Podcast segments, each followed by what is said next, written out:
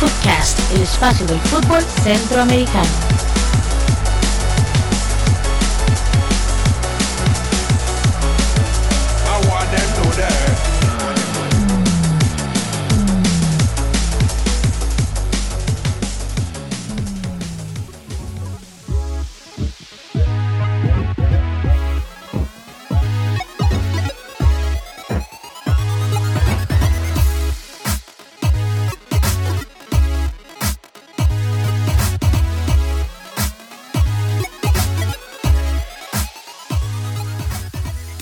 Bienvenidos a Footcast, el espacio del fútbol centroamericano. Estamos con el episodio 34 con fecha de publicación que será el martes 12 de junio del 2018 y por supuesto, bueno, presentar a los panelistas que vamos a tener el día de hoy.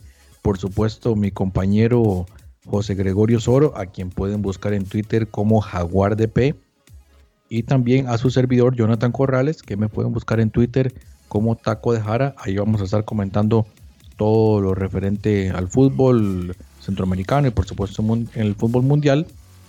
Recordarles que estamos en Facebook como Foodcast CR y de igual manera también en Twitter como Foodcast CR. Un agradecimiento muy especial a nuestros amigos de Seafood con quienes hemos hecho una alianza muy interesante y por supuesto como ya ustedes saben hemos tenido la participación de ellos en el, en el podcast y vamos a tener la posibilidad de brindarles a ustedes información y datos estadísticos provenientes de este sistema de eh, fútbol que viene por parte de Cifut. Así que bienvenidos, esto es el episodio 34. ¿Cómo le va José Gregorio Soro? Muy bien, Jonathan, muchas gracias. Eh, muy entusiasmado porque ya estamos en la semana del Mundial, tanto que hemos esperado estas fechas por cuatro años. Estas son las para cualquier eh, persona amante y fiebre del fútbol, como decimos en estas tierras. Pues es una época muy especial, una época para estar informados y pues han sido días de mucha información. Eh, hoy vamos a tener acá los datos de la selección de Costa Rica y de Panamá en estos fogueos del mes de junio, los últimos fogueos previos al inicio de la Copa del Mundo y también por supuesto tendremos una mirada a esos rivales tanto de Costa Rica como Panamá de cómo jugaron esos últimos partidos de fogueo y cómo llegan al Campeonato del Mundo Rusia 2018.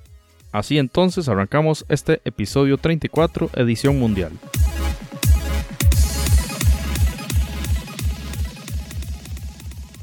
Footcast, el espacio del fútbol centroamericano.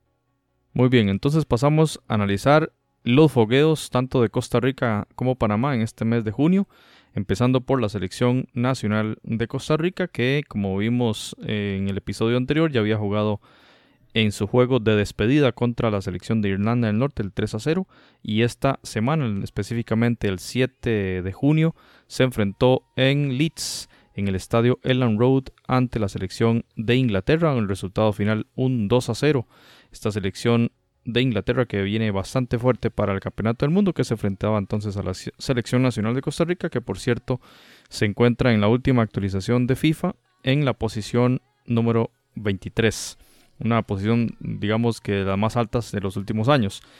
Y este juego 2 a 0 en Inglaterra significó entonces eh, una derrota eh, en el penúltimo de los juegos de preparación los goles llegaron al minuto 13 por Rashford y al minuto 76 el 2 a 0 por Danny Welbeck. Eh, realmente un partido, creo yo, bastante importante. Un partido donde se medía a una de las selecciones más fuertes de Europa y una de las llamadas constantemente a ser de las favoritas a los torneos y a los campeonatos del mundo. Y de verdad que Inglaterra eh, siempre es una de esas candidatas, aunque al final y la mayoría de veces sucede, cae, ¿verdad? Se cae de, esos favoritos, pero siempre tiene esa habilidad o esa preponderancia histórica para decir, aquí estamos y tenemos un equipo bastante fuerte. Pues en este juego Costa Rica llegaba entonces con aquella victoria frente a Irlanda del Norte y colocó en la titular a Keylor Navas y los centrales fueron Kendall Waston, eh, Giancarlo González y Francisco Calvo lateral izquierdo Brian Oviedo, lateral derecho Cristian Gamboa. Por delante de la línea defensiva jugaron eh, Celso Borges y David, David Guzmán. Y adelante de ellos, por la izquierda Venegas, por la derecha Joel Campbell y adelante Marco Ureña en esa titular eh, en este partido eh, contra Inglaterra. Así que Jonathan, ¿qué, ¿qué, podemos analizar de este 2 a 0 de la selección de Costa Rica contra la selección inglesa?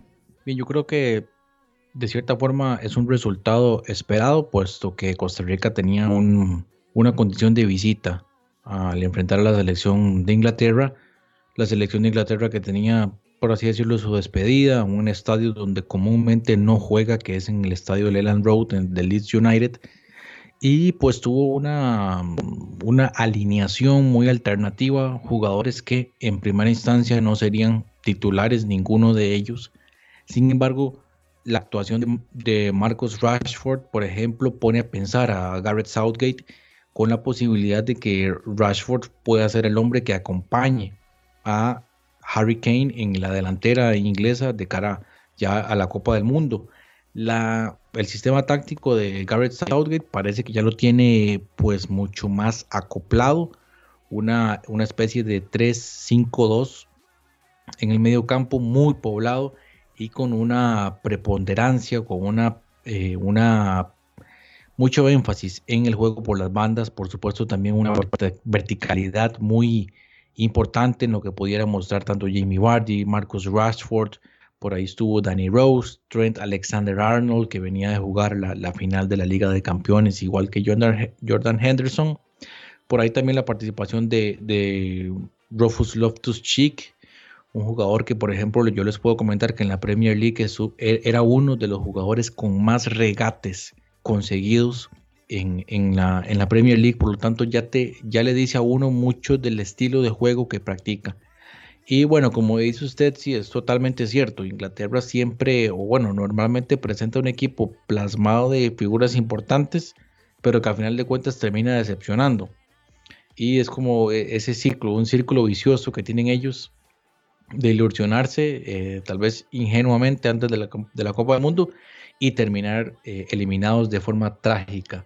Sin embargo, pues en esta ocasión yo veo ciertas cosas distintas de Inglaterra. Yo creo que Inglaterra podría, podría dar la sorpresa en esta Copa del Mundo, tomando en cuenta pues algunos elementos que se han venido dando en los últimos tiempos. Por ejemplo, ya usted ve a la selección de Inglaterra en categorías juveniles obteniendo títulos importantes de Copas del Mundo y también en campeonatos europeos. Y a mí, por lo menos en la Eurocopa Inglaterra, me dejó un buen sabor de boca, a pesar de quedar eliminados pues de manera sorpresiva por la, selección de Islandia.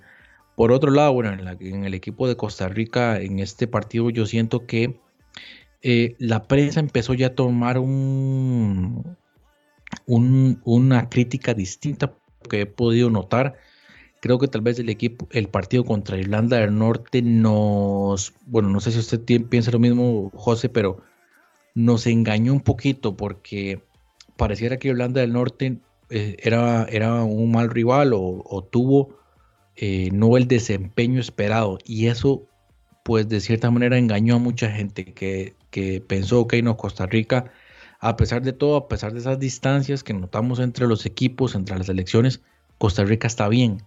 Pero cuando ya vemos este partido contra Inglaterra, vemos que pues la selección todavía está lejos, ¿verdad? De estar en ese, en ese nivel. Y ya vamos a pasar a, comentar lo que sucedió contra Bélgica, pero, pero la línea es esa, que todavía Costa Rica no está verdaderamente en, en ese nivel de rendimiento para poder jugarle de tú a tú a estas selecciones. Y no hablemos de tú a tú en partidos de ida y vuelta, es tan siquiera soportar un encuentro saber sufrir, como, como dice usted, me, me quedó grabada esa frase, y bien parados tácticamente, fortaleza defensiva para poder dar esa base y, eh, de inicio de los contragolpes, que sería totalmente como Costa Rica va a jugar este mundial, a contragolpe. Esa es la, esa es la gran realidad y para eso es el esquema que tiene eh, el, el, Oscar Ramírez. Ahora, no sé, José, ¿cómo ve usted el hecho de que mm, qué tanto podría afectar a nivel psicológico estos partidos, a nivel de la moral del equipo, que tal vez pensaban que estaban un escalón más arriba. No sé si tal vez esto los pueda desubicar un poquito. Sí, yo, yo siento que como el machillo Ramírez mencionó tras las conferencias de prensa, bueno, se trata de partidos de preparación. Si vemos el tema defensivo, en este juego contra Inglaterra usó a Waston y a Francisco Calvo. Ya veremos ahora cuando hablemos del tema de Bélgica, pero Waston, por ejemplo, no participó. Entonces ahí podríamos ver una prueba, digamos, que hace el macho respecto al, a la utilización de Waston en, contra rivales altos, en este caso sería Serbia, ¿verdad? Y creo que lo analizamos con los compañeros de Seafood, ¿verdad? Que Waston muy probablemente eh, esté en ese, partido. Entonces, yo creo que hay que ser mesurados. Si bien también la, victoria de 3 por 0 contra Irlanda del Norte no nos llevó a ser los mejores del mundo, estas derrotas también hay que tomarlas con mesura. Son parte de, de la lógica normal del fútbol. Estamos ante rivales de mucho peso. En este caso, la selección de Inglaterra, por ejemplo, creo yo que el primer tiempo, el, error grueso fue en la jugada del gol, ¿verdad? Dejar rematar a Rashford y además un remate que sin duda sorprendió a, a Keylor. No sabemos si, si tuvo algún obstáculo en la visibilidad ahí desde que salió el remate, porque el remate es furibundo, la, pelota sube y baja rapidísimo y de verdad no ve uno ni siquiera el lance, ¿verdad? No, se lanza eh, Keylor y el equipo en realidad eh, jugó de una forma competitiva, digámoslo así, aceptable y en el segundo tiempo sí vimos un bajonazo, por lo menos en la generación de juego, que tuvimos un poco más en, esa primera parte. Y bueno, ahí en los, en los temas digamos que positivos, vieron minutos eh, de nuevo Marco Ureña después de algunas semanas sin jugar por tema de la lesión en su cara. Jugó de nuevo Matarrita de cambio, jugó de nuevo Cristian Bolaños, que era otro de los, de los jugadores que necesita minutos para tomar ritmo, y Jelsin Tejeda, que también vio minutos junto al jugador Ian Smith, que también hablamos eh, con los compañeros de Seafood, que bueno, probablemente no tenga minutos en el Mundial. Sin embargo, a mí, por ejemplo, esta eh, inclusión de Smith eh, en esos 18 minutos y resto que jugó, me, da, digamos, como cierta apertura que podría tener participación en el Mundial. Entonces hay que ver estos juegos eh, no de una forma derrotista, bueno, sin duda que preocupan, ¿verdad? Los resultados y el desempeño del equipo, pero también esos pocos otros elementos más detallistas, ¿verdad? De ver cómo el entrenador va a parar el equipo ya en los partidos de verdad. Me refiero de verdad, no es que estos sean partidos sin importancia, sino en los partidos por los puntos y los partidos oficiales. Entonces, digamos, yo siempre he sido un poquito más, más positivo, o por lo menos ver las cosas de, de esa, desde esa óptica, sin dejar, digamos, obviamente, de realizar las críticas. El equipo ha tenido, se ha visto muy, muy, ¿cómo decirlo?, con poca flexibilidad, poca creatividad en la cancha. y Creo yo que la mitad de la cancha estamos sufriendo la falta de ritmo o el bajo rendimiento de Celso, de Celso Borges, que es sin duda un bastión importantísimo y si él está mal, el equipo está mal. Entonces, bueno, desde el punto de vista, este fue el análisis eh, mío para el partido contra Inglaterra, que eh, lo que sí digo, eh, Jonathan, y lo habíamos mencionado anteriormente, me parece que estos dos juegos estaban muy cercanos uno de otro, especialmente este que se jugó contra Bélgica, ¿verdad? Porque un partido en Inglaterra que venís de, te desplazas hasta allá, eh, un partido fuerte contra la selección inglesa y prácticamente tres días y medio después ya un partido contra otro equipo de élite contra Bélgica. Entonces, no sé, Jonathan, sí me parece que en tema de planificación ahí faltó, falló un poquito la, la Federación Costarricense de Fútbol en este, en este juego de cierre contra la selección de, de Bélgica. Sí, hay, hay, ciertas situaciones que a uno le llaman la atención, ¿verdad? Por lo menos uno, uno pensaría que ya la selección está en un nivel donde ya no se cometen los errores del pasado, ¿verdad? Que se habían cometido muchísimas imprudencias de parte de la federación. Este partido a mí me parece también un poquito a destiempo. Yo creo que tal vez era innecesario si, si usted pone a ver eh, incluso se pudo arriesgar alguna lesión. Para el caso de Bélgica, eh, bueno, en el caso de Inglaterra, me parece que el partido le cae muy bien en relación a lo que va a mostrar eh, Panamá. Y también más adelante que, vamos a comentar el tema de Bélgica, también o sea, les, cae el dedillo por el tema de Panamá a Costa Rica, por otro lado.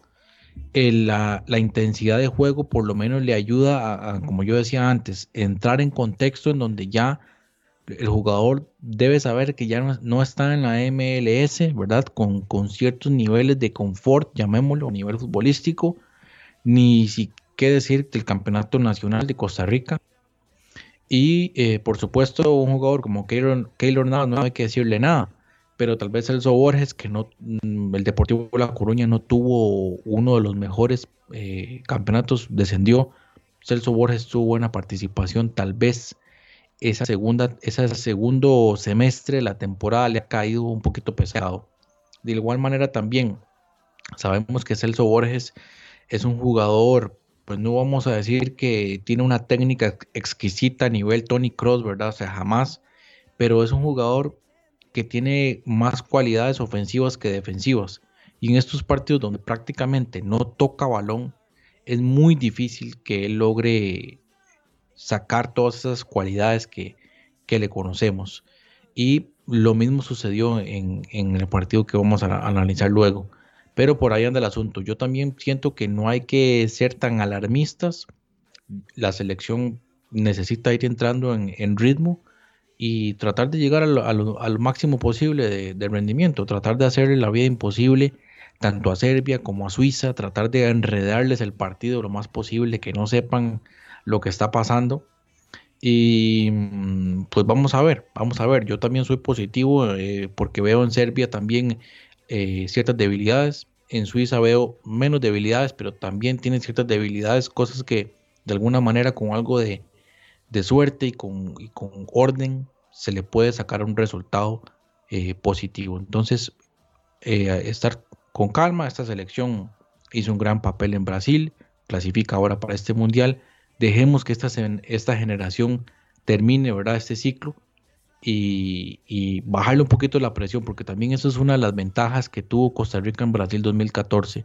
No tenía tanta presión.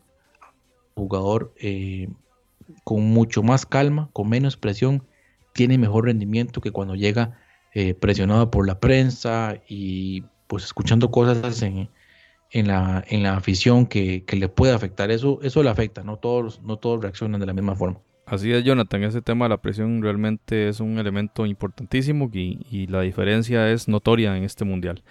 Y pasamos al otro juego. El 11 de junio, Bélgica recibió a Costa Rica en Bruselas, un 4-1 contundente. Empezó ganando el equipo costarricense, un gol de Brian Ruiz, un, un buen remate de pierna izquierda, este, muy rastrero, no le llegó Courtois. Y este, siete minutos después, Mertens eh, consiguió el gol del empate, una asistencia de Eden Hazard, realmente un crack. Realmente voló en este partido el jugador de Bélgica. Al minuto 42 llegó el 2 a 1 de Romelu Lukaku.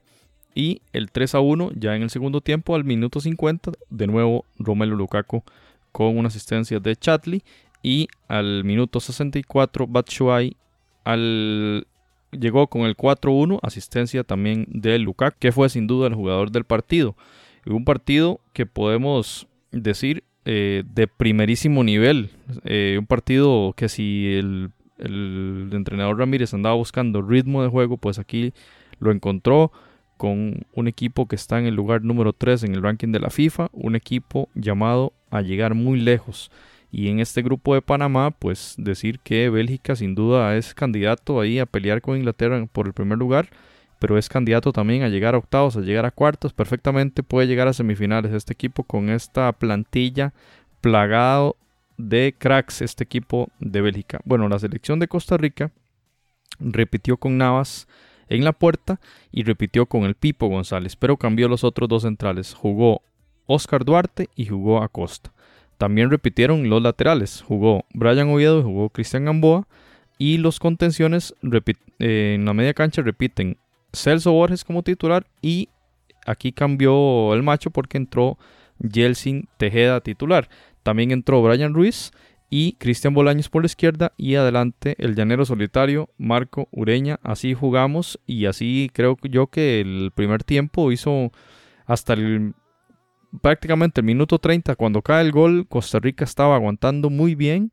Si bien había muchas jugadas de peligro, eh, una actuación de Navas realmente buenísima, especialmente en esa primera media hora para mantener el cero atrás, pero ya fue muy difícil Después del gol de Brian Ruiz creo que Bélgica encimó muchísimo más y pues la figura de Eden Hazard como uno de los bueno, uno de los principales eh, de los principales jugadores que puede tener esta selección y sin duda el mundial de fútbol Jonathan porque Hazard realmente es un crack, o sea, lo que hizo en la cancha el día de hoy fue mover poner a jugar al equipo y tras de eso con Kevin De Bruyne ahí a la par eh, realmente hacían muchísimas jugadas de pase largo, de gambeta, de jugada al, espacio corto, de tirar la larga a Lukaku para pivotear.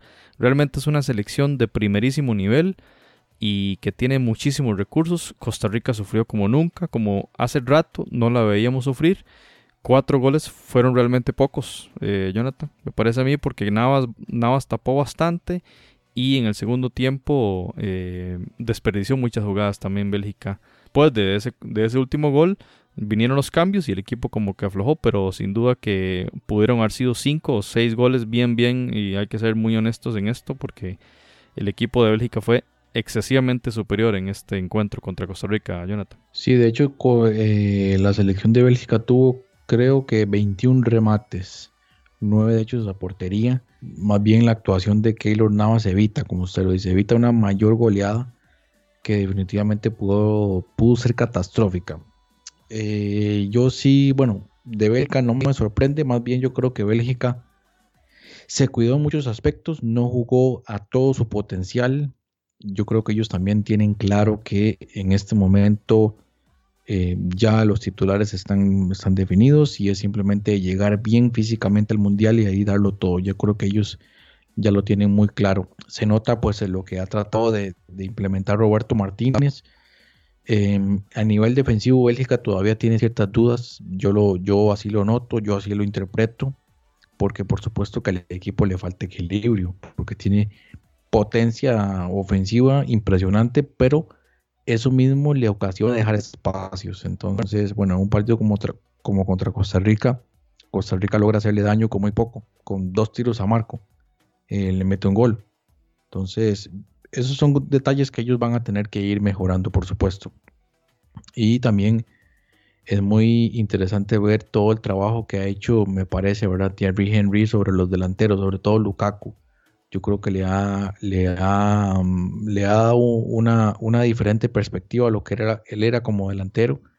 Eh, no solamente ir a pelear todas las bolas, sino también el posicionamiento, ¿verdad? De cara a buscar esos pases. ¿Cuántos centros pudo eh, hacer Bélgica? O sea, fueron eh, bastantes centros, sobre todo por el sector derecho, donde estaba Hazard por un rato y, por, y en algunos momentos también se metió eh, Dries Mertens y ahí las subidas de Menier, el lateral derecho del PSG también bastante, bastante impresionante. Bueno, en el caso de Costa Rica, de nuevo, a mí me pareció un partido similar a lo que hicieron contra Inglaterra, sin embargo, pues obviamente tuvieron un poquito más de ofensiva. Por ahí vi algunas, me pareció que algunas eh, subidas de Cristian Gamboa tratando de efectuar daño por la, por la banda derecha. Y bueno, Brian Ruiz, que es un jugador único, en Costa Rica no tenemos otro, no tenemos otro. Eh, no sé qué va a pasar cuando Brian Ruiz se, retire. Ojalá que algún otro pueda tomar la batuta, ¿verdad? Porque es un jugador técnicamente impresionante. Yo creo que es un jugador eh, de primer nivel en el fútbol europeo. Tiene para estar eh, todavía en algún club importante.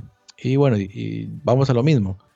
Costa Rica logra aguantar unos minutos, tal vez unos 15 primeros minutos muy buenos de ahí para, adelante, pues bueno, cae el gol de Brian Ruiz, que es el 24, pero ya el partido se veía que estaba bastante complicado, que eh, Bélgica poco a poco había, había empezado a romper las líneas.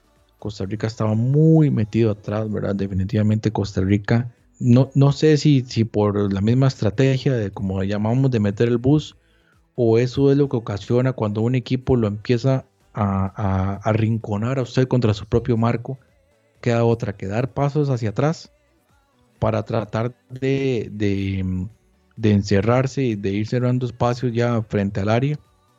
Y eso es lo que se veía, o sea, Costa Rica tenía 8, 9 jugadores ahí metidos prácticamente dentro del área. Y eso fue lo que, lo que ocasionó que Bélgica tuviera ese, ese problema para abrir la lata, como dicen.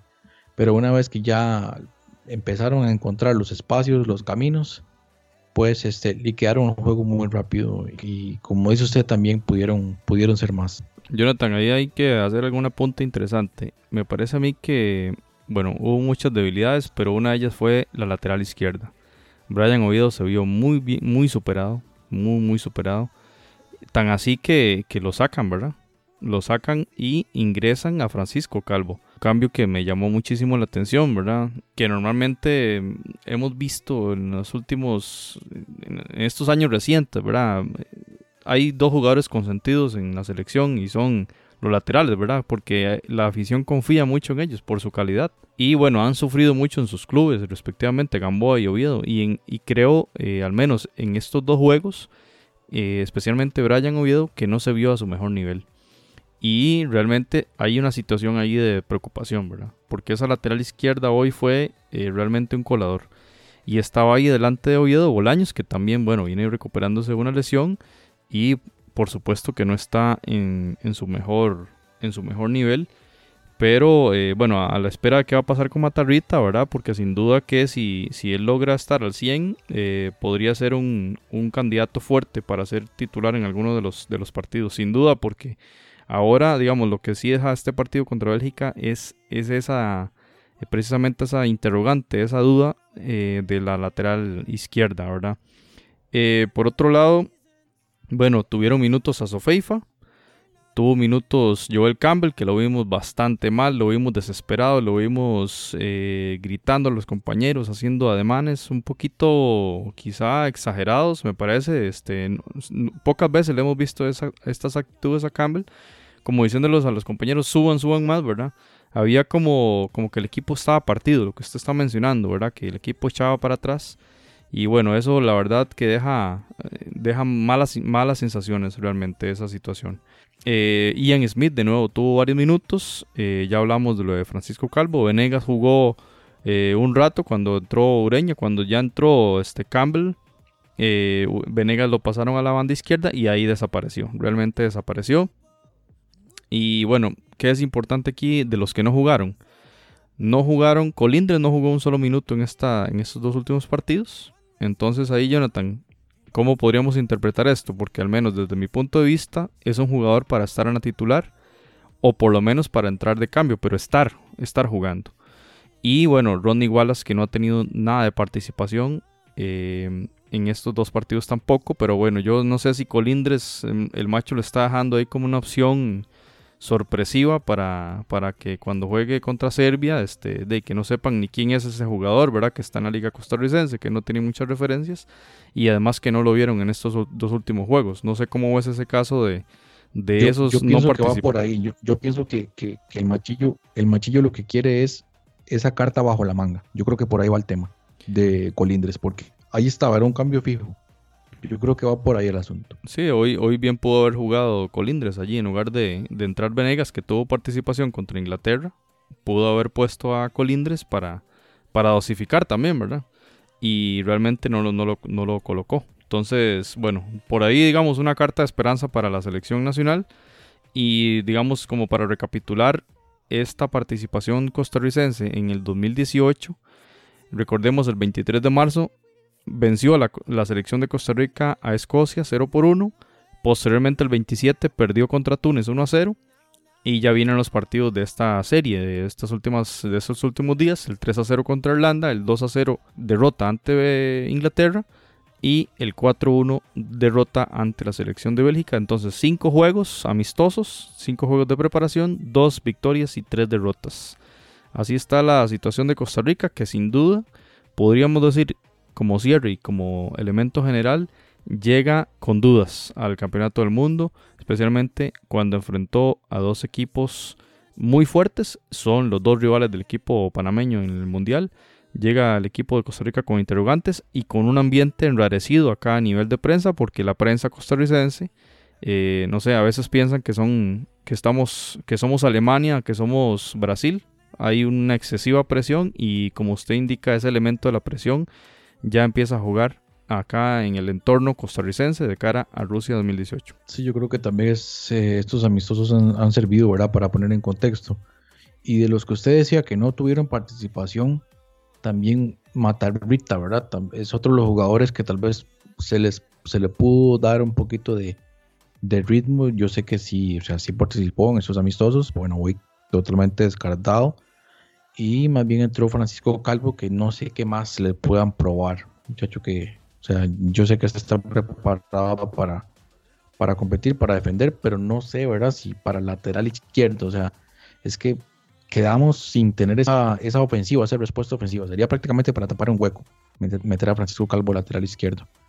Pero bueno, así está la situación. Y la otra duda, José, yo no, no sé, me parece que no, usted no la comentó, es eh, ya el debate se abre entre eh, Acosta o Kendall Waston, que tienen características distintas.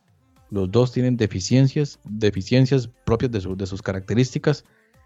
Hay que ver por cuál se va a decantar Oscar Ramírez en el Mundial o si los va a alternar. Yo creo que hay fijos. El caso de Duarte, que hoy jugó bien a pesar de todo, y el otro, eh, Giancarlo, que yo creo que llega a un buen nivel y está haciendo lo posible ahí. O sea, es, lo, que ha estado a, su alcance. Bueno, Jonathan, para mí, Giancarlo jugó titular en estos dos últimos juegos. Él va a ser titular en contra Serbia.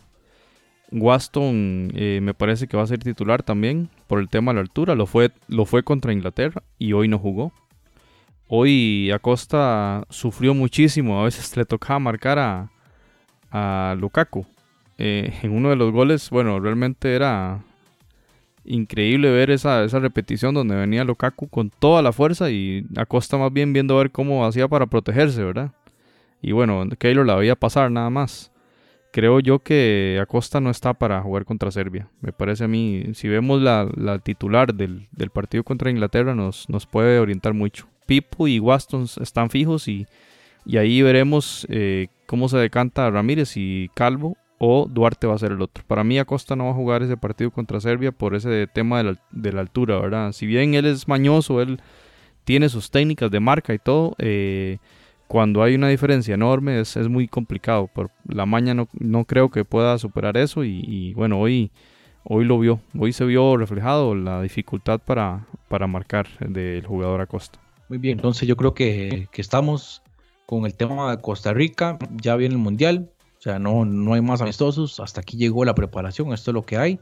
Y el debut entonces este domingo, 6 de la mañana, Día del Padre en Costa Rica. No sé si en otros países de Centroamérica, pero pues acá entonces el domingo pues va a ser un partido interesante y todo el mundo va a estar muy pendiente. Esperamos tener un episodio extra, por cierto, después del partido de Costa Rica para que estén atentos a las redes sociales y pues bueno, ahí, ahí nos vamos a estar escuchando, vamos a tener todo el análisis de ese partido Costa Rica-Serbia el domingo a las 6 de la mañana. Pasamos entonces a ver lo que, lo que pasó con, con Panamá. Bueno, Panamá, Jonathan, eh, en la actualización del ranking de FIFA, puesto número 55, ya veíamos que había jugado en casa contra Irlanda del Norte en ese juego de despedida en el Rummel Fernández y pues aquel fue un empate a cero goles y el 6 de junio se enfrentó en Oslo, la capital de Noruega, a la selección nacional de ese país. El partido termina 1 por 0 ganando los noruegos con gol de King, jugador, del Bournemouth de la Premier League al minuto 4, una asistencia prácticamente del, del arquero noruego que hizo un saque.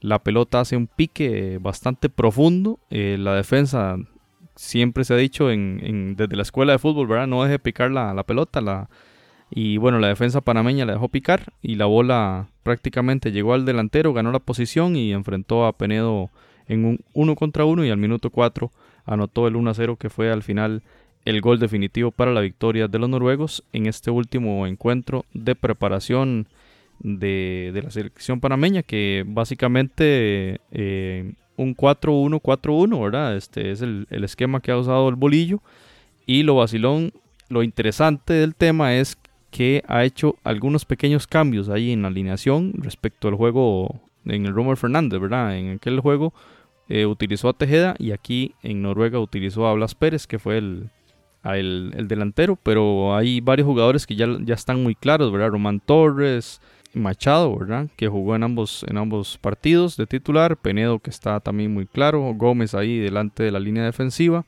Bárcenas y Godoy también jugaron en ambos partidos y pues algunos otros cambios que el, bolillo sí, sí experimentó.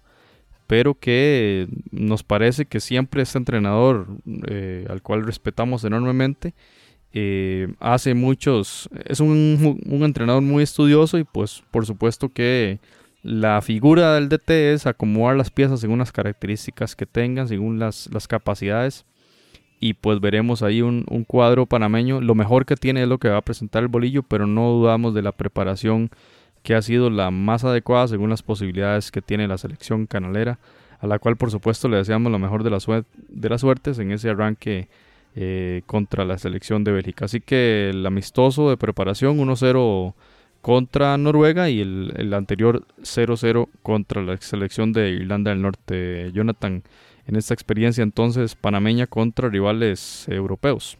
Yo creo que para ellos tal vez un escenario distinto, pero, pero también en la, en, la idea de, ok, ya estamos jugando contra rivales europeos, queremos ver cómo reaccionan estos jugadores ante selecciones tal vez que vienen con mucho más ritmo. Por ejemplo, el caso de Noruega, que ahí tenían este Joshua King, que fue el que metió el gol. O sea, un jugador eh, con una explosibilidad impresionante, jugador del Bournemouth, muy bueno, excelente jugador y ahí sorprende, ¿verdad? En esa jugada, pero, pero a pesar de unos descuidos de la saga eh, panameña, logró ya luego acoplarse, tuvieron algunas ocasiones de gol, pocas, pero tuvieron algunas. Y al final de cuentas el balance para ellos es mucho más positivo dentro de lo que cabe de la derrota. Ahora bien, la parte negativa fue la, lesión de, de Alberto Quintero, que se lesiona en el, segundo tiempo y, queda totalmente fuera del mundial. En su lugar, em, creo que, bueno, antes lo estábamos comentando, eh, va a entrar Ricardo Ávila, que eh, estaba con ellos en la gira eh, en este campamento en, Noruega. Y, bueno, se le da la, la oportunidad para estar en la, en la Copa del Mundo.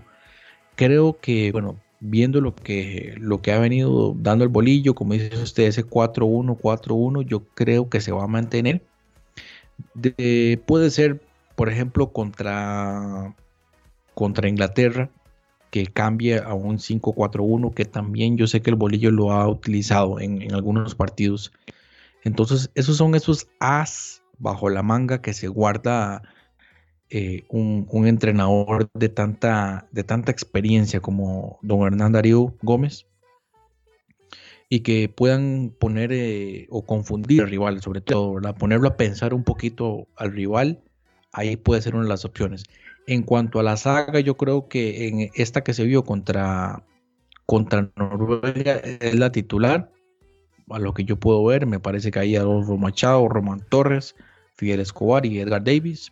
Eh, perdón, Eric Davis, son los que, los, que van a estar en la titular por encima de, jugadores como, como el mismo Harold Cummings, Baloy, jugadores, eh, yo sé que, muy importantes, pero yo creo que en el titular no van a entrar. Eh, pues Gabriel Gómez sí, pues Armando Cooper sí, que es un jugador importantísimo. Y ver en la delantera si al final se va a decantar o por Blas Pérez o pues si, si va a ir con Gaby Torres. Esa es una de las dudas que yo tengo. Y, también si le va a dar la oportunidad a un jugador como, como Ismael Díaz, que sabemos que es otro de esos juveniles que vienen tocando la puerta, eh, buscando entrar en esa, en esa alineación titular. Tal vez ahí, pues, eh, otro de esos jugadores, el Puma Rodríguez, José Luis Rodríguez, otro de esos jóvenes que viene tocando la puerta eh, y ver, ¿verdad? Al final de cuentas, quién, quién se va a meter en esa, en esa alineación titular del primer partido que sería contra Bélgica. El que sí, yo creo que se va a quedar por fuera, por lo menos de la titular de Luis Tejada. Lo que yo puedo ver, ¿verdad? Es, es simplemente mi perspectiva. Puede ser que esté equivocado, pero bueno, llevemos estos muchachos de vibras positivas y, ¿por qué no? Tal vez anotar unos cuantos goles, hacer un partidos valientes, interesantes y que, y que la gente al final de cuentas salga contenta, que eso es lo más importante. Y sentar un precedente para esas futuras generaciones que ya van formando, que ya el bolillo ha ido, ha ido incluyendo algunos jugadores para de esa próxima generación de futbolistas panameños que van a tener que sacar la cara para la próxima eliminatoria, ¿verdad, José? Así es, es importante y el bolillo sin duda que, bueno, no se ha hablado mucho sobre su futuro, ¿verdad? Pero la incorporación al menos en la plantilla y de figuras jóvenes dan cuenta de de una idea, ¿verdad? A futuro y, que Panamá va a seguir creciendo como lo hemos visto crecer en las últimas eliminatorias a la selección canalera. En efecto, Jonathan Tejada no jugó ni un solo minuto en este juego contra Noruega. Y hablando un poquito de Noruega, este, muy interesante la selección que derrotó el 2 de junio a Islandia en el partido de despedida de Islandia, justamente en Reykjavik. Estaban jugando de locales los islandeses. Y pues perdieron 2-3 contra esta selección de Noruega que gana 1-0 contra Panamá. Es la selección que actualmente ocupa el puesto número es la selección que actualmente ocupa el puesto número 53 en el ranking de la FIFA y era un fogueo importante, un fogueo contra un rival europeo, un rival que repetimos acababa de vencer a otra selección mundialista y entonces da cuenta de la importancia del juego para la selección panameña. Y que creo yo que Panamá llega así en un ambiente distinto al costarricense, ¿verdad? Eh, la presión eh, que mencionaba usted, bueno, creo, que, creo yo que Panamá tiene muy poca presión comparado con Costa Rica, que tiene un listón que puso muy alto hace cuatro años, y Panamá viene con una experiencia de debut mundialista, eso sí, frente a dos rivales llamados a llegar lejos, como Inglaterra y Bélgica, y contra un rival del norte de África también que es bastante interesante y ahorita vamos a hablar sobre él. Eh, veamos un poquito en perspectiva los amistosos de este año de, Panamá. El 22 de marzo perdió 1-0 contra Dinamarca. El 27 de ese mismo mes, 6 a 0, perdió contra Suiza. Posteriormente jugó un amistoso contra Trinidad Tobago en abril, ganó 1 por 0. Y ya luego los partidos recientes, el empate a 0 contra Irlanda del Norte y la derrota contra Noruega que acabamos de mencionar. Así fueron 5 eh, partidos, de los cuales solo logró una victoria, un empate y 3 derrotas. Eh, entonces, bueno, los números dicen que también llega entonces en una situación de rendimiento eh, negativo, si se quiere, ¿verdad? Pero repetimos, estos son los partidos de preparación. Costa Rica, por ejemplo, tuvo en, el, en la preparación de Brasil 2014 casi que únicamente derrotas. Creo que una sola victoria contra Paraguay en el partido de despedida y se acabó. El resto fueron fueron eh, pérdidas y el mundial fue otra cosa completamente. Eso hay que tenerlo muy presente, ¿verdad? Vean ustedes, por ejemplo, Tejada jugó de titular contra Irlanda del Norte, hoy no, eh, perdón, en este juego contra Noruega no, no disputó partidos. ¿Qué irá a hacer el bolillo? ¿A quién irá a poner? No lo sabemos. Simplemente esos partidos son para esto, para acomodar, para ver posiciones, para ver cómo se comportan los jugadores en determinada eh, situación de presión, con, ir perdiendo, ir ganando, cómo acomoda el equipo. Ya los entrenadores para eso hacen estos partidos y tienen muchísimos datos que pueden eh, utilizar para entonces acomodar eh, las, diferentes, las diferentes piezas de cara a cada uno de los rivales. Hablamos ahora con el tema del machillo, de que no será la defensa la misma que utilice contra Brasil que contra Serbia, ahora en virtud de las características del rival.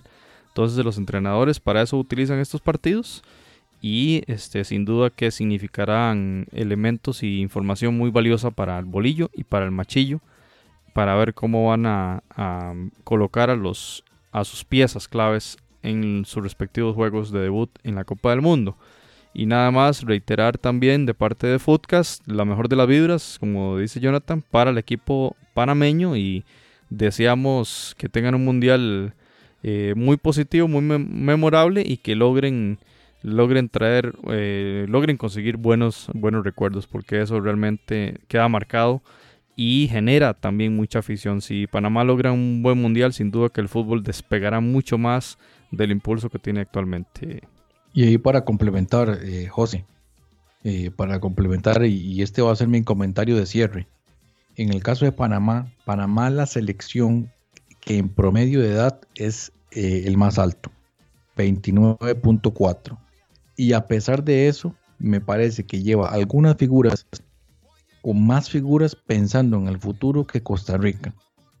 Y adivine de qué posición está Costa Rica. Está de segundo o de tercero en ese rubro. Tercer lugar.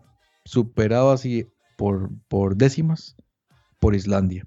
Islandia es el segundo. El tercero es Costa Rica. Cuarto, Arabia Saudita empatado con Uruguay. Entonces, eso dice mucho. De, esta generación de futbolistas, tanto de Costa Rica como de Panamá.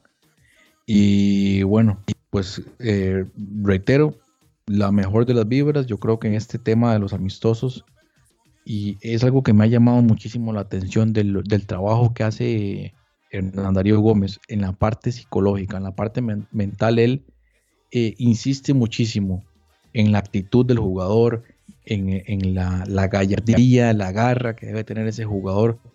Y me ha llamado poderosísimo la atención porque más allá de los sistemas tácticos, de los movimientos aquí y allá, él eh, le presta muchísima atención a ese aspecto.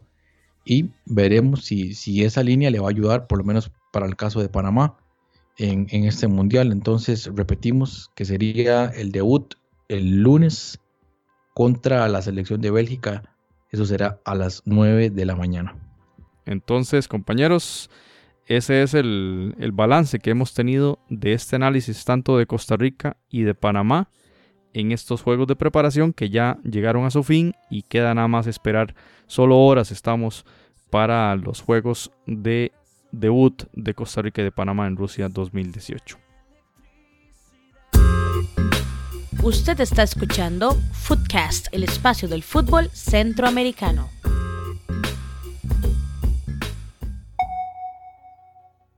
Muy bien, ahora pasamos a la actualidad de los rivales de Costa Rica y de Panamá. ¿Cómo les fue en los eh, respectivos fogueos? Y para hacer también como un cierre de los fogueos, no solo esta, de esta fecha FIFA, sino también de todo el 2018. Vamos a empezar con el tema de Serbia.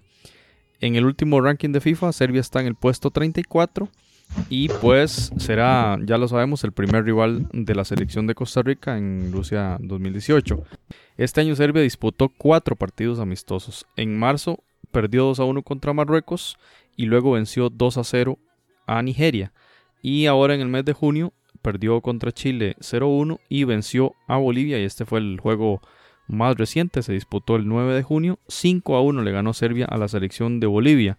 Los goles fueron de Mitrovic, Lialic, otro de Mitrovic al 23, Ivanovic al 42, uno de los golazos de esta selección de Serbia, eh, Campos el 48, el, el, gol de la honra y el 5-1, el hat-trick de Alexander Mitrovic, jugador del Fulham de la Premier League.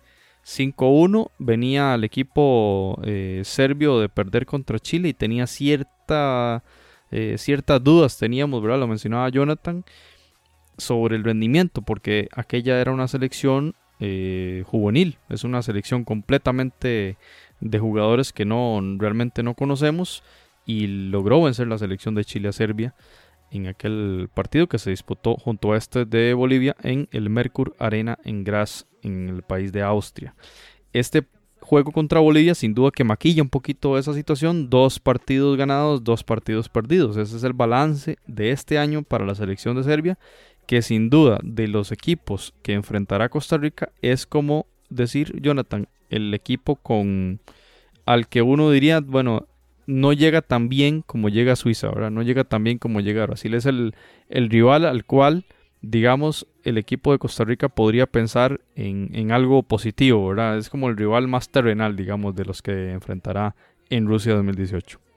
Bien, sobre esta selección de Serbia, hicimos un análisis muy extenso en conjunto con los compañeros de Seafood y uno, bueno, empieza a notar ciertas particularidades de esta selección. Por ejemplo, si usted se pone a repasar los amistosos que usted acaba de mencionar, Serbia no tuvo una despedida en casa. Serbia tiene un problema con la afición. Está peleado con la afición. Desde la parte de la eliminatoria han tenido problemas con la prensa. Eh, la afición no iba a los estadios, a pesar de que los resultados, entre comillas, se estaban dando. Y todo esto ha provocado que, por ejemplo, el amistoso contra Marruecos se jugó en Turín, en Italia. El amistoso contra Nigeria se jugó en Londres. Y estos dos, Chile y contra Bolivia, fueron en Austria, en un campamento que ellos hicieron ahí. Eh, se salen totalmente de su país y se concentran en Austria. Y por ese lado me parece pues que es una jugada muy, muy, muy buena. Concentrar al equipo y prepararlos en cuanto a la aclimatación o como lo se pueda llamar. Y por supuesto ponerse a punto en la parte física. Sobre estos partidos, el equipo de Serbia, por ejemplo, contra Marruecos jugó 4-1-4-1. Sin embargo, en el resto de los partidos ha jugado un 4-2-3-1. Entonces, yo creo que este va a ser el sistema que va a utilizar contra Costa Rica en ese debut. Ahora, en cuanto a la alineación titular, también ya pues podemos observar una, una alineación por lo menos a un 90-95% estaría confirmada. Por supuesto, Mitrovic, que ya usted lo nombró y es goleador en, en los partidos amistosos. Sí, yo creo que 7 goles en 6 partidos amistosos, una cifra bastante buena. Y de ahí teníamos por la derecha Dusan Tadic. Me parece que ahí no, no va a tener problemas. Eh, fue el jugador con más asistencias en eh, la eliminatoria hacia, la, hacia, hacia el Mundial. Dusan Tadic. Por la izquierda, Lialic. Me parece también titularísimo, jugador del Torino. Eh, no, ahí no hay, no hay quite. Ahora, por el centro es donde me queda un poco la duda si, por ejemplo, podría jugar Milinko, Milinkovic Savic ahí detrás de Mitrovic, o por ejemplo, jugar con Lialic detrás de Mitrovic y por la izquierda meter a Kostic, que también Kostic ha sido muy regular en, en, en eh, los, los partidos que, pues en donde el, el entrenador Mladen Krastic ha sacado su alineación titular. Ahora, luego, en el doble pivote defensivo, ahí por supuesto que estaría Matic, Nemanja Matic, y por la izquierda podría ser la inclusión de, de Milivojevic, que es el jugador del Crystal Palace. Milivojevic podría ser que incluya a Milinkovic Savic, que en el partido contra Bolivia jugó ahí en el doble pivote. Entonces, ahí es donde me entra esa duda en relación a la alineación titular. En cuanto a la defensa en la línea defensiva, por la izquierda Kolarov, totalmente confirmado para ser titular. Defensor izquierdo, ahí yo creo que entraría Tosic, eh, veterano, y yo creo que tiene ahí la, delantera para ser titular. Por la derecha me entra la duda, y ya casi voy a decir por qué, pero digamos que sacando el promedio de los partidos que ha jugado, ahí estaría eh, Branislav Ivanovic. Y por la izquierda, por la derecha, estaría Rukavina. Ahora, tanto el partido contra Chile como en los partidos anteriores, Rukavina ha tenido muchos problemas y eso lo llevó a que Krastallic en este partido contra, contra Bolivia colocara a Ivanovic en la lateral derecha y pone entonces a Bilikovic como defensor derecho. Esa es otra de las dudas que tengo. En la portería, totalmente confirmado, ahí va a estar Stojkovic, ahí no, no hay otro. Eh, por lo tanto, bueno, ese es el planteamiento con base en el análisis que realizamos de los últimos partidos amistosos de esta selección de Serbia. Como decía, en el caso de Rukavina y pues con algunas, con ciertas deficiencias. Luego Kolarov sabemos de su potencial a nivel ofensivo. Es el capitán aparte del equipo. Uno de los cambios que hizo un Vladen eh, al asumir las riendas de esta selección de Serbia fue quitarle la capitanía a Ivanovic y se la puso a Kolarov fue recién llegado, eso fue lo primero que hizo. Recordemos que Krastaljic llegó a esta selección de Serbia en octubre, después de que Muslim fuera pues despedido de su cargo por diversos problemas, entre ellos la no convocatoria de Milinkovic Savic, este pues pigado de la eh, mediocampista ofensivo de la Lazio, metro 91, ¿verdad? Bastante alto para ser un mediocampista. Y no solamente Milinkovic Savic jugador juvenil, sino que también incluyó a otros jugadores que vienen de esa generación que obtuvieron el Campeonato Mundial Sub-20 en el 2015 en Nueva Zelanda, en aquella pues famosa final que le ganan a Brasil. Entonces, una selección que llega con mucha inexperiencia porque Serbia no participaba en la Copa del Mundo desde el 2010 y eh, pues hay muchos jugadores que es, la primer, es el primer, el primer mundial. De hecho, es una de las selecciones con eh, más inexperiencia que llega a la Copa del Mundo. Pero por otro lado, también es uno de esos caballos negros que todo el mundo estaba evitando. ¿Por qué? Porque si recuerdan de nuevo, en el sorteo en diciembre, Serbia era el único equipo europeo que estaba en ese bombo 4. Eh, eh, era el equipo que todo el mundo quería evitar porque se podía complicar. Lamentablemente cae en el, grupo de Costa Rica y eh, pues nos toca enfrentar a ellos en, el partido inicial. Entonces, con base en esto que, les estaba comentando, pues un equipo fuerte a nivel defensivo, perdón, a nivel ofensivo tiene ciertas cualidades bastante importantes, pero a nivel defensivo yo creo que tiene deficiencias y esas deficiencias Costa Rica las podría explotar si sabe contragolpear con buena velocidad, con una velocidad que pueda sorprender a esos defensores, a esos laterales que les gusta subir mucho y por lo tanto dejar espacios, espacios que perfectamente se podrían aprovechar. Ahora bien, Serbia es el equipo, es uno de los equipos que tiene más eh, promedio de altura en sus jugadores, sino el que más. Un dato que ya lo hemos comentado varias veces. Entonces, en jugadas a balón parado, en las jugadas a balón detenido, eh, Serbia podría sacar muchísima ventaja. Y eso ha sido una de las cualidades de este equipo. Entonces, pues esos son más o menos los detalles así por encima, tal vez no profundizar demasiado, pero eh, pues de lo que hemos podido analizar de momento de esta selección de Serbia. Entonces, eh, por ahí está la situación. Sí, y nada más para cerrar el tema de Serbia, cuando digo que es un rival más terrenal, no quiero decir que sea fácil, ya usted lo ha explicado, es un rival muy, muy calificado y por algo está acá en la Copa del Mundo.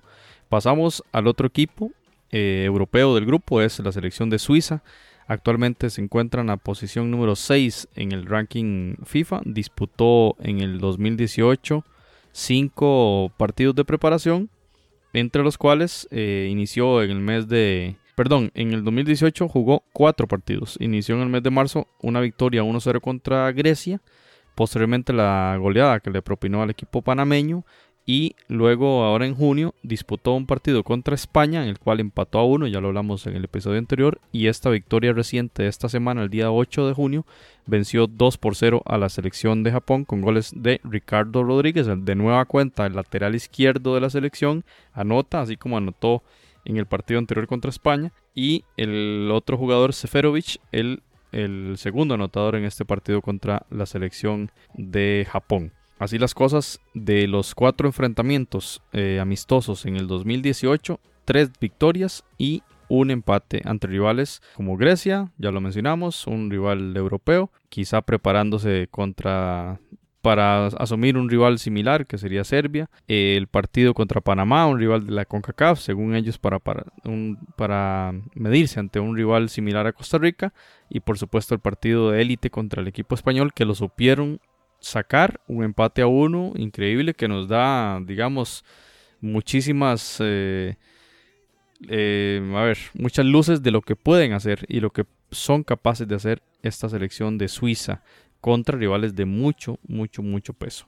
Y este partido contra un rival mm, asiático, que bueno, a nivel de preparación como que está un poquito salido de contexto, pero quizá el partido es pedida ante un equipo mundialista y logran derrotarlo con claridad 2 por 0.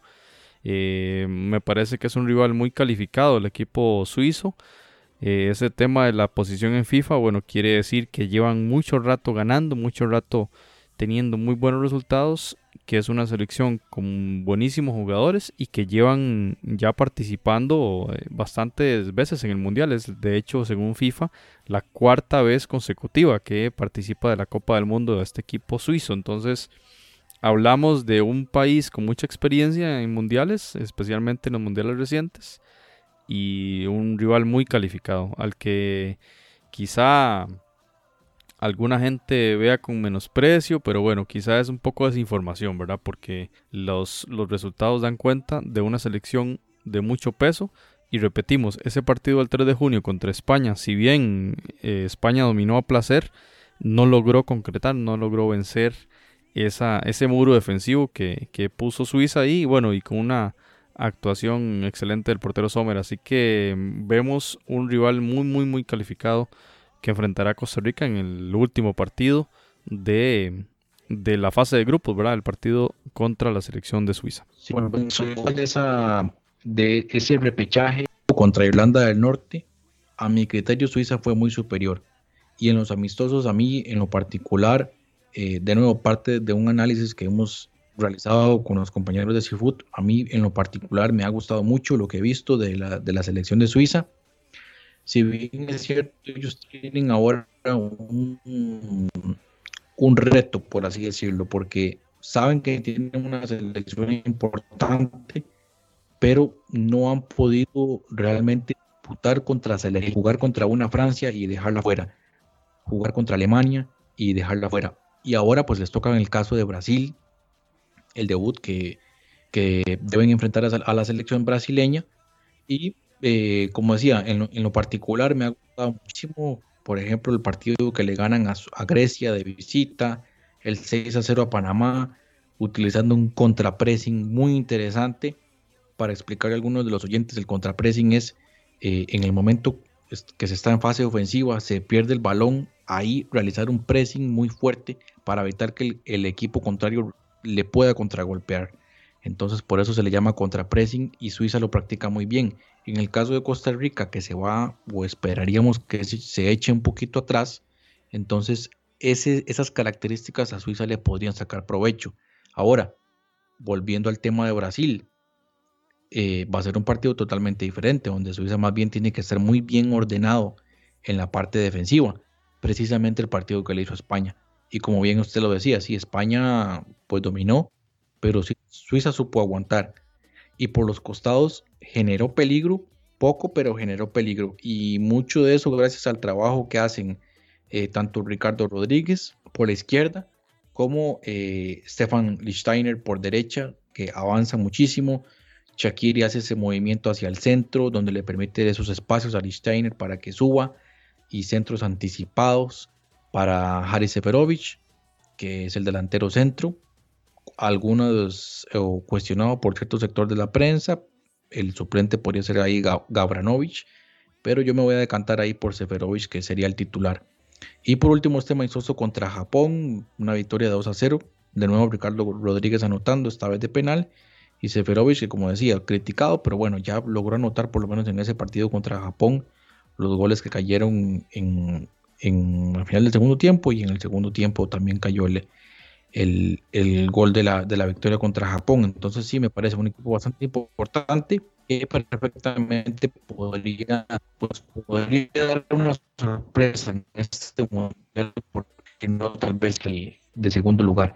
Algo interesante para este debut, eh, José, es que ya ese tema lo habíamos, lo habíamos comentado, pero en el Mundial Sub-17 que se jugó en el 2009, que eh, la selección de Suiza logró el título mundial, tenía o se enfrentaron en la primera ronda Suiza y Brasil. De hecho, Brasil no logró ni siquiera eh, avanzar después eh, de la segunda ronda. Quedó por fuera ahí eliminado sin pena ni gloria, pero le voy a dar algunos nombres que estaban en esta selección de Suiza. Por ejemplo, Haris Seferovic, ahí estaba.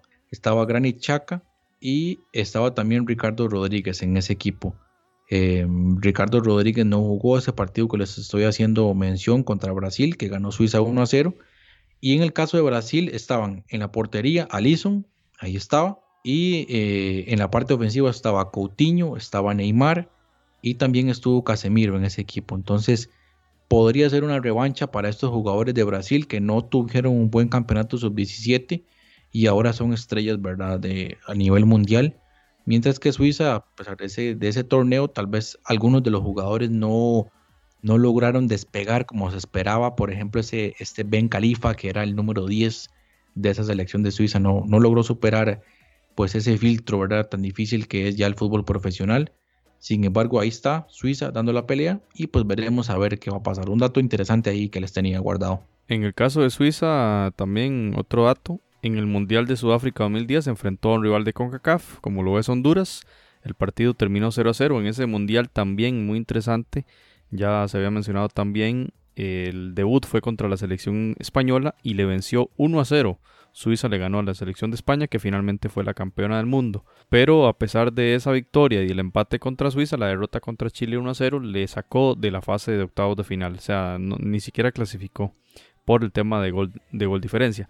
Pero cuatro años después la selección de Suiza derrota a Ecuador en, el debut. En el partido siguiente pierde 5-2 contra Francia, lo que usted mencionaba, ¿verdad? Ese enfrentamiento contra eh, rivales poderosos. Bueno, en este caso perdió. Y luego goleó 3-0 a Honduras. O Honduras y Suiza jugaron dos veces consecutivas, digamos, en, rondas eh, de primera, en primera ronda, digamos, de campeonato del mundo. En, en, Sudáfrica y en Brasil. En esta segunda ocasión, entonces Suiza sí logró derrotar 3 a 0 al equipo hondureño y eh, lo saca del Mundial la selección de Argentina 1 a 0 en octavos de final. Así que para darnos una idea del poderío de esta selección, no es una selección menor en, Europa. Podríamos catalogarlas si, si quisiéramos en una, en una selección, digamos, en una grada, un escalón B, ¿verdad? Por, por debajo de las potencias, pero es una selección fuerte, repetimos. ¿Quién sacó a Suiza al Mundial pasado? En octavo de final, Argentina y apenas 1 a 0. Así que dan cuenta estos datos del poder y de la, de la calidad que tiene verdaderamente esta selección, que sin duda, y todos los analistas dicen que, bueno, será el que el candidato, el, mejor candidato, digamos, para ocupar ese segundo puesto después de, de la selección verde-amarela. José, no sé si tiene mano que en ese partido de Suiza contra Honduras, Shakiri anotó un hat-trick. No sé si estoy equivocado. Así es, Sherdan Shakiri al 6, al 31 y al 71. Los tres goles del mismo jugador en el 3 a 0 frente a Honduras en el 2014. Bueno, por lo menos contra Costa Rica esperamos que no le vaya tan bien, ¿verdad? Como en ese mundial, que por cierto anotó uno de los mejores goles de ese mundial, una media chilena desde fuera del área, cual impresionante. Y por último, entonces vamos con el tema de Brasil. Bueno, con Brasil eh, creo que hay poco que decir, ¿verdad? Eh, está en el puesto número 2 del ranking de FIFA y disputó cuatro partidos amistosos en este año. Venció a Rusia 0-3, fue a Alemania y ganó 1-0. Eh, jugó contra Croacia y ganó 2-0. Y recientemente ganó 3-0 en Austria. Así que la selección no solo gana, sino que no recibe goles, ¿verdad? Y enfrentamientos contra Alemania, por ejemplo, y contra Rusia en la, en la sede del Mundial, ¿verdad? Venció 3 a 0 a Austria, como decíamos, a un rival eh, que es muy fuerte en casa, en Viena, que acababa de vencer a la selección de Alemania 2 a 1. Dan cuenta todos estos marcadores de una selección, sin duda, la, la selección llamada a ganar el Mundial. Así de fácil hay que decirlo. Eh, estamos ante una selección colmada de estrellas y además con una selección que trae una revancha enorme, una revancha gigantesca por el papel que, hicieron en semifinales del Mundial anterior y además todas las rondas previas que pasaban con dificultad esos octavos y esos cuartos de final, ni hablar de la serie de, de fase regular, ¿verdad? Aquel empate contra México y la victoria discutidísima contra Croacia. Y Brasil entonces viene con, con nuevos aires, con nuevo entrenador, con con otras estrellas, ¿verdad? Pero siempre con una, unas ganas enormes y un ADN triunfalista, un ADN de, de enorme preponderancia para obtener el título en Rusia 2018. ¿Qué podemos decir entonces? Cuatro fogueos, cuatro victorias y lograron nueve goles y recibieron cero goles. Así de fácil está la situación de Brasil, que todo mundo, todos los analistas dicen, bueno, Brasil va a salir con nueve puntos de este grupo. Yo creo que eso es lo que dicta la lógica, sin embargo, el fútbol tiene muchísimas otras variables y más que todo en torneos oficiales, ¿verdad? Muchas cosas pueden ocurrir, pero la lógica previa dice Brasil va a ganar el grupo con nueve puntos. Y eso lo dicen los al menos los em, resultados más recientes de esta selección verde amarela que tiene la muy buena noticia de que Neymar ya al parecer está recuperado en el partido contra Croacia, entró eh, iniciando el segundo tiempo y anotó y en este partido contra Austria anotó al minuto 63 el 2 a 0, así que Neymar parece que no solo regresó, sino que regresó de una buena forma, muy enchufado de cara a ese título mundial que tanto anhela. Así es, bueno, Brasil de hecho el último partido que perdió fue un amistoso contra Argentina que se disputó en Japón el año pasado, en junio, y perdió 1 a 0. Y después de ahí eh, no ha ganado, el único partido que no ha ganado fue contra Inglaterra, un amistoso que se jugó en Wembley en noviembre del año anterior, un partido muy interesante, mm, donde recuerdo que el defensor Joe Gómez de Liverpool marcó muy bien a Neymar en ese partido Lamentablemente Joe Gómez se lesiona y también queda fuera del Mundial, entre otras cosas, pero un, partido muy interesante. Sí, Brasil para mí, por lo menos candidata, eh, candidato número uno a ganar el título de esta, en esta Copa del Mundo en Rusia, que sería entonces, como ya habíamos analizado, la segunda vez que Brasil gana el título en, en suelo europeo, que podría ganarlo, ¿verdad? Y la primera vez con esta Copa del Mundo como la conocemos actualmente. Y bueno, para mí, pues el candidato número uno, no difícil verle algunas, algunas deficiencias, tal vez en el caso del lateral derecho, pero bueno, sería como ponernos muy quisquillosos a mi criterio. en este momento me parece la, selección que llega en mejor nivel. Y la única selección que ha disputado todas las ediciones del Mundial de Fútbol. Entonces, la historia, además esos cinco títulos, ¿verdad? Y repito, lo que pasó en su casa en el 2014, como que viene Brasil con una fuerza renovada y bastante fuerte. Creo que todo el mundo los, ve como los favoritos en virtud también de la baja en rendimiento que ha tenido Alemania recientemente. Sin embargo, eso es el pasado y las cosas inician ahora el 14 de junio. Vamos a ver qué sucede en el Mundial. Pasamos ya a los rivales de la selección de Panamá. Empezamos con Inglaterra, que bueno, hay que decir, está en la posición número 12 del ranking más reciente de la FIFA.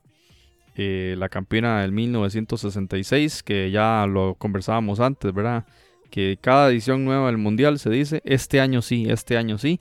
Vamos a ver, Jonathan dice que hay buenas figuras allí de la Premier que como Harry Kane, ¿verdad? Que van a liderar esta selección y en este 2018 la selección de Inglaterra disputó cuatro partidos de preparación contra Holanda que le venció 0-1 en casa contra Italia un empate a 1 y los dos juegos recientes en el mes de junio contra Nigeria el 2 1 victoria y la victoria frente a Costa Rica 2 0 cuatro juegos un empate y tres victorias un rendimiento bastante positivo, ¿verdad? No tantos goles, no tan contundente como la selección de Brasil, pero siempre con victoria, excepto ese juego contra Italia el 27 de marzo. Inglaterra entonces, eh, bueno, como siempre llamada a pasar y creo que yo que la configuración de su grupo, eh, con todo respeto para Túnez y Panamá, por supuesto, eh, dice que con Bélgica disputarán entonces ese, ese pase a octavos de final, sin duda, Jonathan. Sí, bueno, yo tengo ese problema que le tengo una, una fe ciega a Inglaterra siempre y yo creo que también caigo en el error de, de propios aficionados ingleses de emocionarse más de la cuenta. Según el ranking de la FIFA, posición 12, no está ¿verdad? dentro de la élite en este momento, pero yo, yo al menos sí le veo futuro y yo creo que tiene que podría eh, proyectarse muy bien en este mundial, tal vez no para, para quedar campeón del mundo, pero yo creo que sí podría ser digámosle una sorpresa, porque teniendo en cuenta los resultados históricos, Inglaterra no llega a semifinales desde el 90, pues fue la última vez que llegó tan lejos. Pero sí, eh, pues un, equipo que perfectamente podría dar la talla en este mundial. Le veo futuro, lleva una selección muy joven, con mucha inexperiencia, pero con gran calidad. Y eso tal vez eh, es un factor muy importante para, esta, para este mundial. Pasamos a Bélgica, bueno, que ya lo hablamos en este, en este amistoso que tuvo contra Costa Rica, el número 3 del ranking de FIFA y bueno, un equipo plagado de, cracks, plagado de estrellas, juegan en los mejores clubes del mundo eh, y bueno, el partido, además del partido contra Costa Rica, disputaron un partido contra la selección de Egipto que le ganaron 3 a 0 en el mismo estadio en Bruselas. Son los dos fogueos más recientes. Anterior a ellos habían disputado uno el 27 de marzo contra Arabia Saudita, 4-0. Y eh, también el 2 de junio eh, disputaron un partido contra Portugal y fue empate a 0. Entonces, cuatro fogueos, tres victorias, un empate. Y de nuevo, solo Costa Rica logró anotar. Solo Costa Rica logró anotarles en estos cuatro fogueos. Pero un saldo muy positivo para esta selección de Roberto Martínez. Que dicen, bueno, venimos muy fuertes para este mundial con figuras enormes como Hazard, que es realmente un jugador desequilibrante y que si se lo propone podría ser una de las estrellas del mundial. Y un delantero de primer nivel como Romelu Lukaku, un pivoteador y además buen pasador. Le hemos visto eh, buenas, buena aptitud para el pase, ¿verdad? No solo ese pivoteador que baja la pelota con el pecho y la, y la toca para atrás, sino que también le hemos visto hacer pases en profundidad y demás. Y por supuesto que hay una serie de figuras allí para atrás. Yannick Carrasco, que es un jugador de desequilibrio. Mertens, que también lleva mucha velocidad. Un jugador muy pequeñito que le da también ese complemento. A la altura que le pone Romelu Lukaku. Y bueno, hay muchas cosas que decir de esta selección de Bélgica. Y realmente ese debut de Panamá va a ser bastante complicado, Jonathan. Sí, bueno, para mí Bélgica, si no llega al menos a unos cuartos de final, yo estaría bastante decepcionado por el equipo que tiene. Eh, bueno, sabemos que en los años 80 tuvo una generación dorada, pero para este mundial nuevamente logran conformar eh, una generación de futbolistas muy importante, impresionante, diría yo. Y por supuesto que la, idea sería que este equipo logre avanzar de fase, logre llegar a esa fase de, de playoff ya en la segunda ronda. Y, por qué no, ahora pensar en, una cuarto de final, semifinales, me parece que tienen calidad y un paso arrollador interesante. Ahora lo que ellos han hecho en el sentido de la preparación, que durante el mes de el mes de marzo no tuvieron, tuvieron solo un amistoso contra Arabia Saudita, no habían tenido otros amistosos en el año, y en el mes de junio tres amistosos, el 2 de junio, el 6 y el 11 de junio, terminan por, por hacer sus preparaciones, todo en Bélgica, donde han tenido pues un campamento en casa con su afición, y ya parten eh, hacia Rusia en busca, por supuesto, de clasificar. Ahora lo que queda por definir, de acuerdo a nuestros cálculos, es si Bélgica clasificaría de primero o de segundo.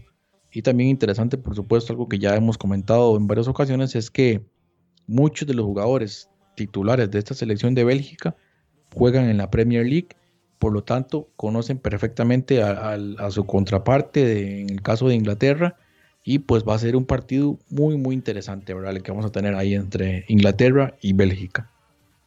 El poderío de esta selección no es nuevo, el mundial pasado vencieron o pasaron a la segunda ronda con marca perfecta. Habían vencido a Argelia, habían vencido a Rusia y habían vencido a Corea del Sur. Pasaron entonces a octavos donde le ganaron 2 a 1 a Estados Unidos.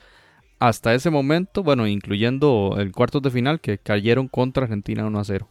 Eh, es interesante ese dato. Bélgica disputó en ese mundial partidos contra equipos de todo el resto de las confederaciones excepto Oceanía. Un dato muy interesante, pero al final eh, con cuatro victorias se posicionaron en cuartos de final y Argentina fue el equipo que eh, les excluyó de la fiesta de las semis. Así que venían con mucha fuerza hace cuatro años y igual ahora. Vamos a ver qué sucede con esta selección y es una de las llamadas, eh, repetimos, a llegar muy muy lejos.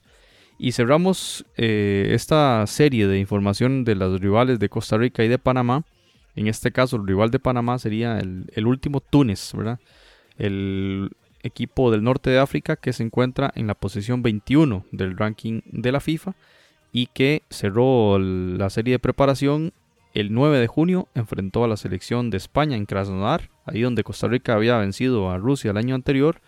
Eh, Túnez 0, España 1, un gol bastante tardío, Iago Aspas al minuto 84 prácticamente estaba ese empate allí y bueno, eh, Aspas llegó y logró hacer el gol de una angustiosa victoria del equipo español que sin duda ese empate a cero hubiese significado mucha presión a nivel de prensa, a nivel interno ahí de la selección ibérica. Eh, así las cosas, los eh, amistosos de esta selección de Túnez en este 2018 fueron, fueron cinco empezando por la República de Irán, al que venció 1 a 0 el 23 de marzo. Cuatro días después, recordemos el partido contra Costa Rica, 1 a 0 también. Luego dos empates, uno contra Portugal a dos goles y otro contra Turquía a dos goles y este enfrentamiento contra España 0-1. Entonces cinco partidos, dos victorias, dos empates y una derrota. Eh, un saldo muy interesante de este equipo tunecino que, eh, bueno, el norte de África juegan buen fútbol, tienen muy buena técnica y son muy veloces. Vamos a ver, bueno, Costa Rica lo sufrió, ¿verdad? Esa velocidad, sino que lo diga Kendall Waston, lo que, lo que sufrió marcando los delanteros tunecinos en ese partido. Y aquí entonces hablamos de un rival de Panamá que es quizá al que ya hemos conversado. Ojalá que Panamá le haga un buen juego y logre, logre puntuar contra Túnez, que sería realmente histórico para la selección canalera, pero tienen enfrente a un a un equipo, eh, bueno, de los, de los mejores equipos de África, sin duda, Jonathan, y con jugadores desequilibrantes, jugadores rápidos, muy técnicos y que tienen, tienen buen fútbol ahí en ese sector de, del continente africano. Sí, a mí en lo personal me ha sorprendido, la verdad. Yo, bueno, antes del amistoso contra Costa Rica, yo pues había visto algunos jugadores, sobre todo el caso de Castri, pero ya viéndolos eh, en, acción, realmente me han sorprendido para bien partido contra, bueno, ya decíamos, el partido contra Costa Rica, pero también le ganaron a, a, Irán, que es un equipo fuertísimo en Asia, y pues le ganan. Y empate a dos contra Portugal, partido muy interesante. el partido contra Turquía, que también lo habíamos comentado aquí, muy buen partido le hace Túnez a una selección turca que a pesar de que no está clasificada, tiene buen equipo. Y finalmente un partido muy valiente que le hace a España en Krasnodar, ya eh, estas elecciones en Rusia, eh, y que puso a España realmente pues en, aprietos en el sentido de que a España le costó muchísimo romper eh, ese, ese cerrojo tunecino. Y también Túnez, con un, podríamos decirlo, un descaro para ir a la ofensiva, o sea, con, juegan con poca presión, por lo tanto hay ciertos jugadores que se muestran individualmente con algunas jugadas ahí de, de casi fantasía, por lo tanto podrían poner en aprietos a selecciones tal vez más rígidas o con un libreto mucho más definido.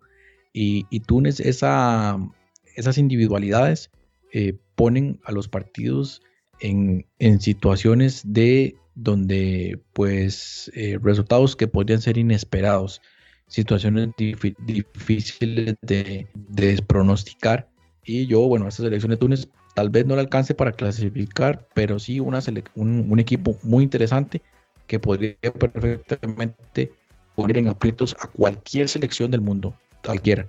Yo creo que perfectamente podría complicar el partido desde, ese, desde esa misma línea. un equipo que juega sin presión y que con buen orden podría perfectamente generar peligro ahí en ataque, no solo, no solo con este caso de Castro, sino también Sassi, que es un jugador que pues ahí lo, lo he estado observando muy interesante hacia el ataque.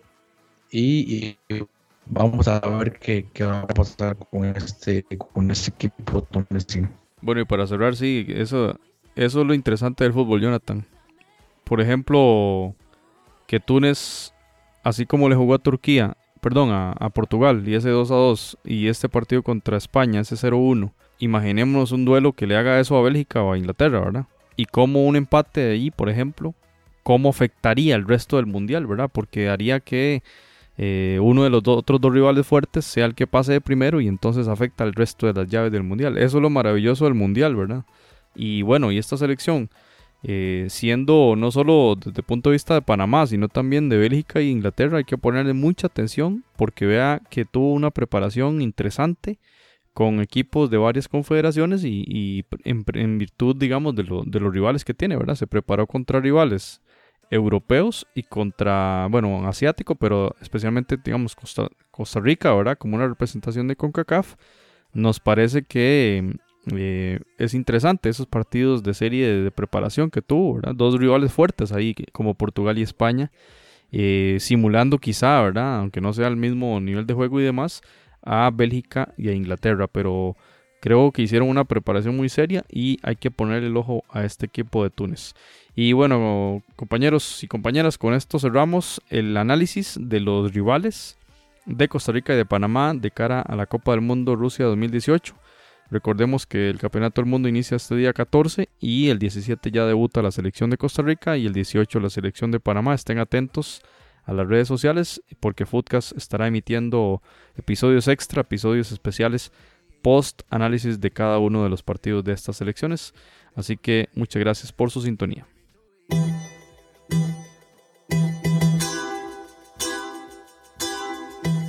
Usted puede escuchar otros episodios en foodcast.org. Muy bien, llegamos al final de este episodio 34. Mencionarles que vamos a tener dos, dos episodios especiales. Uno va a ser el episodio 35, que lo estaremos grabando el día domingo 17 de junio, posterior a los partidos entre Costa Rica y Serbia y Brasil contra Suiza. Ese lo vamos a liberar esa misma noche y también vamos a preparar otro episodio para el lunes que luego lo vamos a estar comentando posterior a los partidos que va a jugar entre Panamá y Bélgica y Túnez e Inglaterra. De momento, en nombre de José Gregorio Soro se despide Jonathan Corrales y los esperamos en el episodio 35 de Footcast, el espacio del fútbol centroamericano el espacio del fútbol centroamericano.